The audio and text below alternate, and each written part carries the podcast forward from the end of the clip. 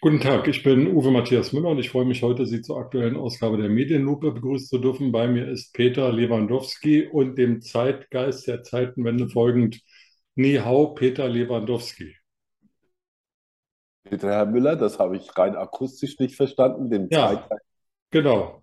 Das ist aber etwas, was Sie jetzt dringend nachholen müssen. Sie sehen ja, dass ich mich schon als zugewanderter Preuße nicht nur bayerisch gewandelt habe, sondern das mutet ja so ein bisschen an, mehr habe ich leider nicht, wie eine Mao-Jacke, während Sie ja Ach, bestimmt noch irgendwo eine so, Mao-Jacke eingelagert haben für bessere Zeiten, die Sie ja. nur wieder aufbügeln und entmotten müssen, muss ich mich behelfen mit einem Janker, der wenigstens so auf den ersten Blick aussieht, als ob ich Xi Jinping-Anhänger wäre. Haben Sie Ja, denn schon im China-Restaurant Ihres Vertrauens nach den acht Schätzen von Costco das nachgefragt? sind ja keine Kommunisten. Jetzt? Jetzt. ja, das sind ja keine wahren Kommunisten, das sind ja alles Geldwaschanlagen. Aber das mit der Mao-Jacke ist, ich habe mal die Mao-Bibel gelesen, die hat damals 5 D-Mark gekostet, rot, die konnte man bei 2001 kaufen. Und in meiner Heimatstadt Kaiserslautern gab es einen 2001-Laden und das war schon sehr schön. Aber ich sehe gerade, Ihr Bild ist ja noch irgendwie, da hat man ja noch freie Sicht drauf, noch kein Kartoffelpüree und keine Tomatensuppe drauf. Wie kommt's, Herr Müller? Ich lasse hier keine Klimavandalen rein. Meine Kinder sind schon erwachsen. Ach Also, so, okay. Haben Sie sich nicht mal die Frage gestellt, wenn ich jetzt Klimaaktivist wäre und ich gehe mit Kartoffelpüree in ein Museum? Dann muss ich ja auch eine rote Weste anziehen. Und das ist ja ein gewisser Aufwand auch, ein sichtbarer Aufwand. Wo sind eigentlich immer diese Menschen, die immer rumlaufen und sagen, tu das nicht, tu dieses nicht, aber der Klimaaktivist darf seine rote Weste anziehen, kann die Kartoffelsuppe auspacken, seine Brotzeit sozusagen, und dann gegen die Fensterscheibe vor dem Foto die Kartoffelsuppe platzieren. Warum, wie kann das passieren? Äh, wahrscheinlich ist es Ihnen lieber, ähm, Sie kleben sich in Wolfsburg an den Boden bei Porsche und Ja, bitten dann um vernünftiges Essen und eine Schale, in die Sie hineinpinkeln können. Und wenn Ihnen beides oh, verwehrt wird, fangen Sie an ja, zu motzen und dann kommt ja Porsche in dem Fall also nicht im exekutiven Sinne, sondern im übertragenen Sinne Aufsichtsrat, also der Wächter dort und sagt, damit es nicht so schwer fällt, hier zu leiden, schalten wir mal Heizung und Licht aus. Ja, Und dann fangen sie an zu jammern, dass ihnen das alles viel zu unbequem ist, weil so ein bisschen frieren für den Klimaschutz, das geht halt dann schon zu weit. ja. Aber wir haben ja so eine ganz lange Tradition an Aktivisten, wenn ich so früher denke, wie hießen diese großen Künstler Immendorf, die dann irgendwelchen Müll irgendwo hingekippt haben. Da ist es dann noch als Kunst irgendwie bezeichnet worden. Heute sind es jetzt die schlimmen jungen Leute, die so, ja, Also Sie merken schon, worauf ich Sie hinführen möchte, nicht nur neben den Chinesen und den Hafen, sondern äh, auch um die Thematik, die neue Hysterie, die wir momentan haben, wo wir einen Krieg in der Ukraine haben und so weiter und so fort. Und natürlich kann man darüber streiten, ob der Klimaprotest sich so wiederfinden muss, dass Tomatensuppe und Kartoffelpüree, ich liebe Kartoffelpüree übrigens, aber nicht aus der Tüte, ähm, so verschwendet wird, um auf die Klimakatastrophe aufmerksam zu machen, zeigt in meinen Augen ja auch, wie verzweifelt die Leute sind. Künstler damals in den 70er Jahren mit ihrem Müll irgendwo hingekippt und so. Das sind ja immer Phänomene, die gibt es, mit denen müssen wir auch weiterhin leben. Aber sind es die Probleme unserer Gesellschaft? Ich würde mal sagen, eigentlich nicht. Also äh, zum einen missfällt mir, ähm, was jetzt aber nicht persönlich gemeint ist, dass Sie den Begriff Klimaaktivist verwenden. Ich weiß gar nicht, was ein Aktivist ist. Also entweder ist es ein Demonstrant, ein Protestierer, ein Ja, Vandale, ein Barbar, ein Terrorist oder was auch immer. Aber ein Aktivist bedeutet ja, der würde was tun und ich, der keine Tomatensuppe und keinen Kartoffelbrei wirft, bin eben ein Passivist. Nicht sehr sondern schön. Passivist. Ja, Also diese völlige Verballhornung, eine weitere der deutschen ja, Sprache. Das zweite ist, ähm, ich glaube Ende der 60er Jahre, Anfang der 70er Jahre, aber wahrscheinlich eher Ende der 60er Jahre gab es in Frankfurt einen, Brandanschlag auf ein Kaufhaus, ausgeführt Mhm. durch Andreas Baader, später Führer der Roten Armee-Fraktion RAF, führender Terrorist. Und damals hieß es etwas beschönigend, naja, Gewalt gegen Sachen, das mag ja noch okay sein, da ist ja keiner verbrannt, keiner umgekommen, keiner verletzt worden, ist ja alles nicht so schlimm. Heute werden Kunstwerke beschädigt, was ja dazu führt, dass man als normaler Mensch schon Angst haben muss, heute in ein Museum zu gehen. Nicht, wenn man Angst vor Kartoffelbrei und Tomatensuppe hat, sondern eben vor die Frage gestellt ist, werde ich da untersucht wie am Flughafen? Äh, wie gefährlich und Natürlich. gewalttätig wird der äh, Protest noch? Und unabhängig mal von diesem Vandalismus in Museen vor der Nichtachtung der Kultur, die mich erinnert an die Jünger von Savonarola und diesen Münsteraner Kindern aus dem Mittelalter, die da brandschatzend durch Münster gelaufen sind. Es ist einfach Fanatismus, es ist Dummheit und schadet ja der Sache des Klimaschutzes. Damit ist aber dann auch alles gesagt, Herr Müller. Gut, dann wenn wir uns Ja, im nächsten Thema nein, da, wirklich, genau, ist auch alles gesagt, weil ähm, ich kann Ihnen da nur zustimmen. Ähm, wenn man ins Museum geht, wird man aber schon seit langem kontrolliert, Rucksäcke auch kontrolliert, weil man Angst eine Zeit lang vor Anschlägen hätte, hatte und Vandalismus ist nicht gut. Nee, also im Museum Barberini, in dem dieser Kartoffelbrei-Anschlag war, ich habe mich erkundigt, Ja, werden ähm, Gepäckstücke, die in normaler Größe sind, also nicht Rollkoffer, ja. eben, wie in diesem Fall Rucksäcke, nicht kontrolliert. Ah, okay, gut, Und das das, wusste ich nicht. ja, Aber äh, in anderen Museen wird es schon gemacht, aber das ist jetzt auch Haarspalterei. ja. Ähm, Lassen Sie wir uns aber vielleicht nochmal auf diesen China-Deal in Hamburg zurückkommen, gerne. auf die Tatsache, ob jetzt 35 Prozent oder 24,9 und nicht Ja, die Frage, ob der Kanzler nun völlig alleine nach Peking fliegt oder ob doch sich ein, zwei Industriebosse erbarmen und ihn begleiten, sondern die Frage, wie ist eigentlich der Umgang im Kabinett? Also dieses mhm, Atomkraftwerk schreiben, Stichwort Machtwort, war ja vielleicht sogar mhm, bestellt von Herrn Habeck und Herrn Lindner, damit sie da nicht irgendwie äh, eine Position aufgeben mussten, sondern sich Scholz als Führernatur ähm, zeigen konnte. Aber dass jetzt hier mit dieser, mit dieser Hafengeschichte sich über alle Bedenken der Koalitionspartner, der, der Minister mhm, im Kabinett hinwegzusetzen mhm, und zu sagen, entweder ihr stimmt heute diesem 24,9 Prozent Deal zu oder aber es kommt zu 35 Prozent, weil das ist mhm. vertraglich so festgelegt, ist doch irgendwie kein Umgang unter, unter Partnern. Nein, um es mal wirklich salopp zu sagen, und entschuldigen Sie bitte die Wortwahl, aber ich glaube, der Herr Scholz hat die Schnauze voll. Ja? Der hat jetzt ein Jahr lang immer zugehört, der hat nichts gesagt. Da hatte er immer diese ganzen Chaoten um sich herum und die sich positionieren und getrieben haben. Das war ja auch die Geschichte der Ampel gewesen, wenn wir mit dem berühmten Selfie und dann funktioniert das schon mit der SPD und so. Und dann hat er sich gesagt, lass die mal machen. Und jetzt kämpft er ums Überleben. Und jetzt kommt ein Machtwort nach dem anderen. Und um ehrlich zu sein, Stalin wird nicht besser werden, sondern das wird er jetzt so weitertreiben. Ja, das zeigt er auch in seinem ganzen Verhältnis mit Macron und da ist sehr viel Eigenwilligkeit auch dabei und auch sehr, sehr viel Sturheit. Das entspricht auch dem Charakter dieses Menschen, mit dem er zeitweise ja sehr gut durchgekommen ist, wenn man an die Hamburger Regierungszeit denkt.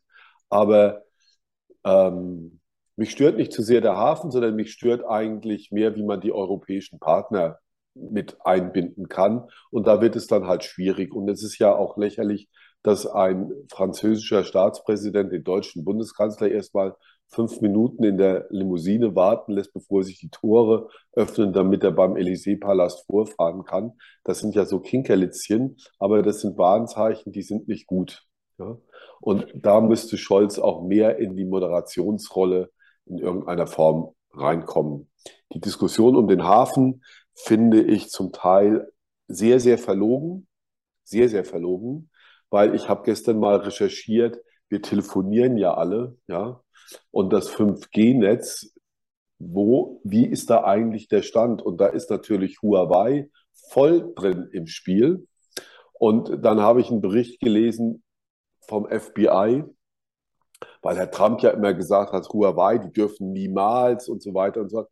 Auch in Amerika sind die im Mobilfunkgeschäft irgendwie mit drin und das FBI warnt sogar davor, dass man jetzt dringend umrüsten muss, damit die Militärkommunikation nicht gestört wird, ja. Also da laufen eigentlich unabhängig von der Öffentlichkeit und der allgemeinen Aufregung, das wären jetzt genau diese Fragen, zu sagen, wie konsequent sind wir eigentlich? Ja? Geht jetzt moralische Vorstellungen vor ähm, Wirtschaft und wie positionieren wir uns? Und das kostet natürlich auch, und darüber müssen wir uns klar sein, das kostet uns auch Arbeitsplätze. Und diese Diskussion werden wir in vielen Feldern haben. Wir diskutieren über die Fußball-Weltmeisterschaft, die in vier Wochen in Katar beginnt. Wir reden aber nicht von der Beteiligung von irgendwelchen Ölscheichs bei Mercedes, die ja quasi der Laden mitgehört. Ja?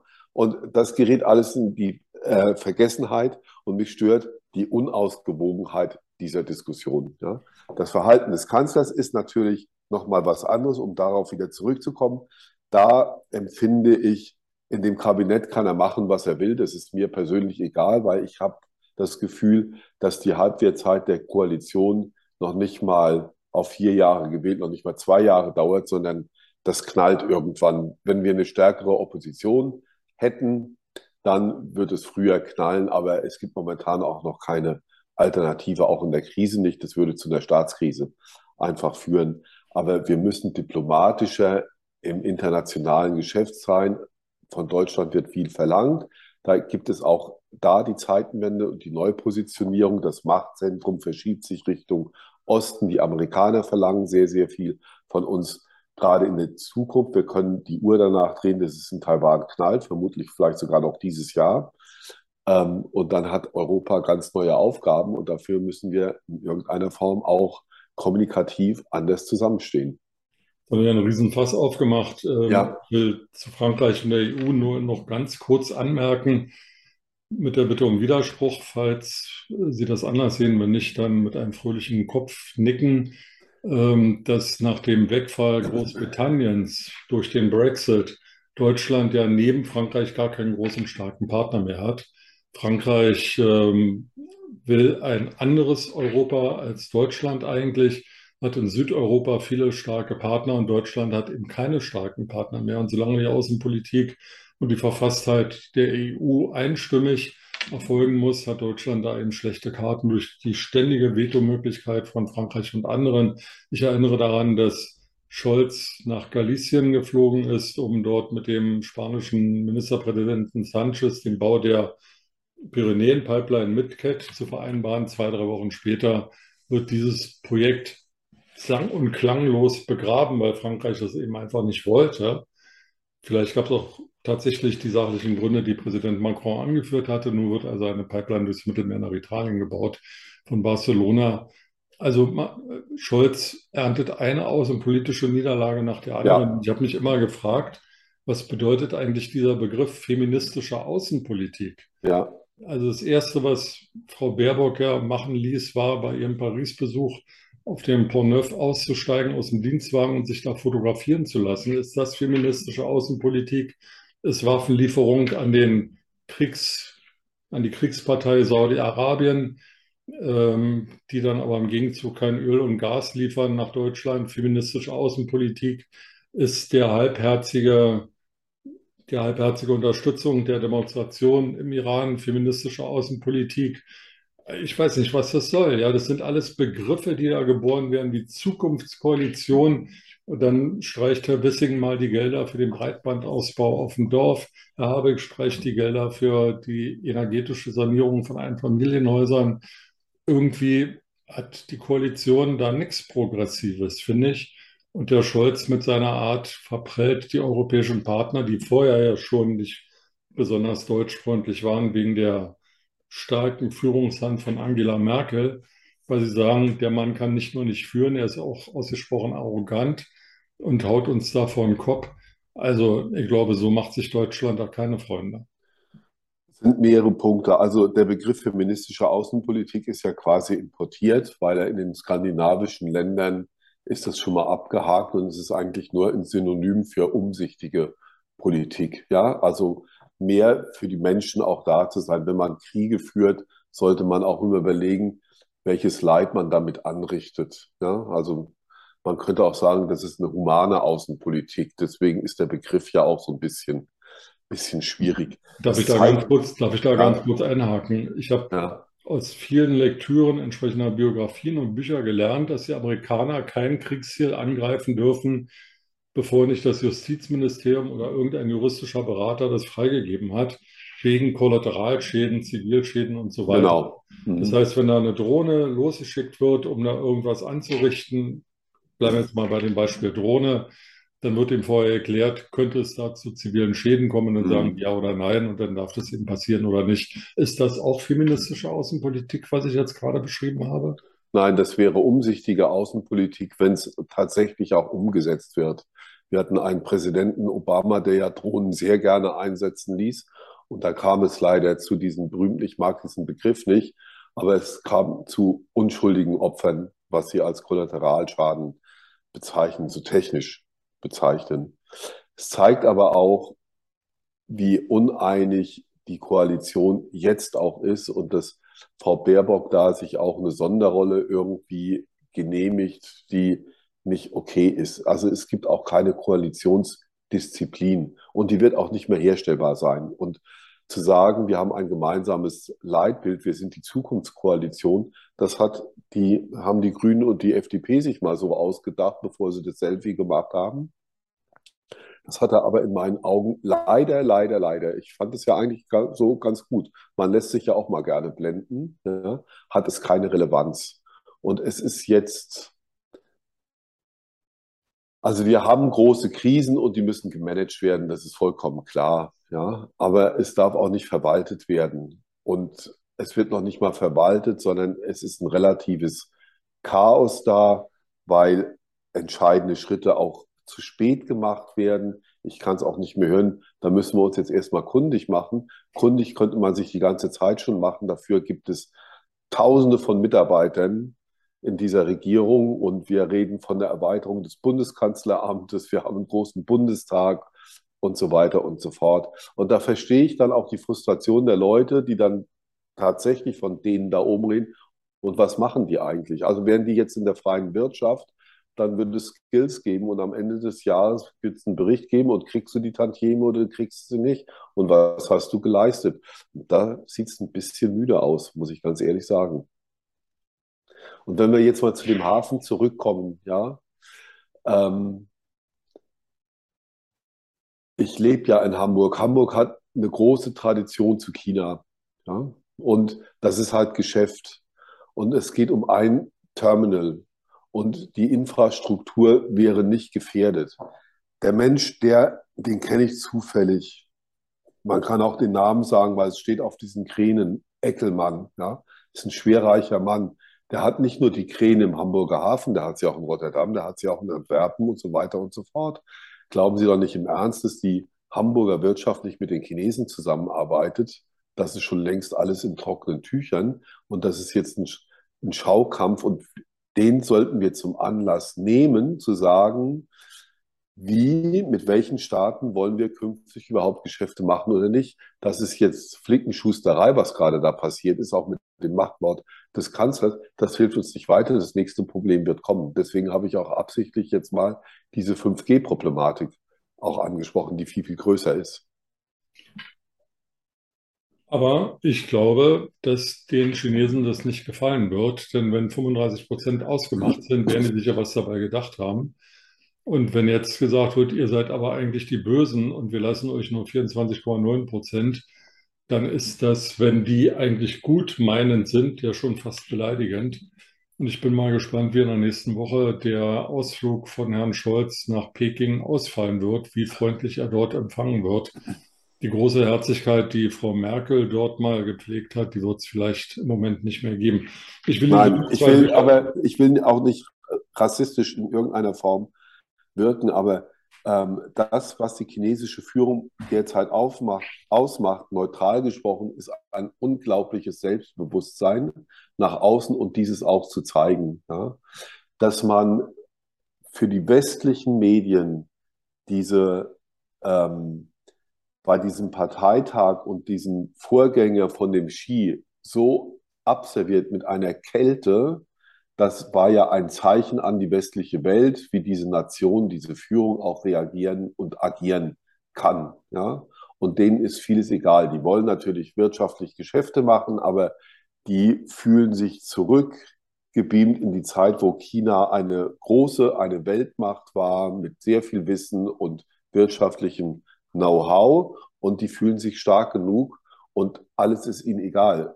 Auch Warnungen der Amerikaner zu Taiwan ist denen egal. Taiwan hat Chips, die sie brauchen und da werden sie auch reingehen. Und sie könnten den Amerikanern nur den Gefallen tun, jetzt drauf reinzugehen, damit die Midterms noch in irgendeiner Form. Das wird ja auch tatsächlich befürchtet, dass es früher passieren wird, als man glaubt. Und dann mhm. haben wir wirklich Probleme. Am 8. November 2022 sind die sogenannten Midterm Elections. Ja. Das Repräsentantenhaus komplett neu gewählt das erst dann, glaube ich, an, Anfang Januar wieder äh, zusammentritt. Ähm, der Senat wird zu einem Drittel, glaube ich, neu mhm. gewählt. Die Republikaner haben gute Chancen, sowohl im Senat als auch im Repräsentantenhaus die Mehrheit zu übernehmen, was dann Donald Trump den Weg ebnen würde, in zwei Jahren wieder um die Präsidentschaft zu kandidieren und was Joe Biden zur lame duck machen würde. Er könnte ja wenn die Republikaner im Abgeordnetenhaus und vor allem im Senat die Mehrheit haben, nichts mehr durchsetzen. Er kämpft eh schon gegen die Linken in seiner nicht nur Partei, sondern in seiner Gruppierung, die für ihn ist. Da gab es ja jetzt auch einen, einen Brief, der zum Teil wieder zurückgerufen wurde, ein Appeasement-Brief, der ihn aufforderte zu verhandeln und die Militärunterstützung für die Ukraine zurückzufahren. Genau. Etwas, was Donald Trump vielleicht sogar unterstützen würde als Isolationist. Also ich sehe da auch ein bisschen schwarz für die Ukraine, wenn das alles so eintritt, wie wir das jetzt gerade Absolut, absolut. Aber das war immer das Ziel der Amerikaner gewesen. Ähm, der Gegner ist nicht Russland, der Gegner ist China und die, die Last auf Europa zu übertragen. Ja? Und in dem speziellen Fall auf Deutschland. Und die Deutschen und vor allem dieser Bundeskanzler hat Schwierigkeiten damit umzugehen und da bedarf es halt mehr als Schweigen und ein Machtwort zu sprechen. Herr Lewandowski, ich will Ihnen zum Schluss noch zwei Bücher ans Herz legen, die Ihnen vielleicht dann in Ihrer norddeutschen Diaspora helfen. Das eine ist, bitte? Nee, ich habe gelacht, ich habe mich gefreut. Ja, das eine ist äh, von Colin Thuburn, Im Schatten der Seidenstraße, erschienen im Dumont Verlag. Also dann schlage ich vor, Sie schlüpfen die Rolle von Cara Benensi, weil da geht es um den Weg zwischen China und Kurdistan. Okay. Und ähm, da können Sie vielleicht dann auf der alten Seiten, Seidenstraße noch ein bisschen wandeln. Und wenn Sie dann auch beim Heine Verlag fündig werden, dann empfehle ich Ihnen das Buch von Jan Aschen, das Sie dann in Ihrem Haus oder in Ihrer Wohnung ganz prominent lagern sollte, falls Sie Besuch von Chinesen bekommen. Überleben unter 1,3 Milliarden Irren, mein Leben im, im modernen China. Damit macht man sich Freunde. Da wissen die Jungs gleich, wenn sie kommen, bei wem sie gelandet sind. Und das öffnet ja dann das Herz. Ich danke Ihnen, Müller.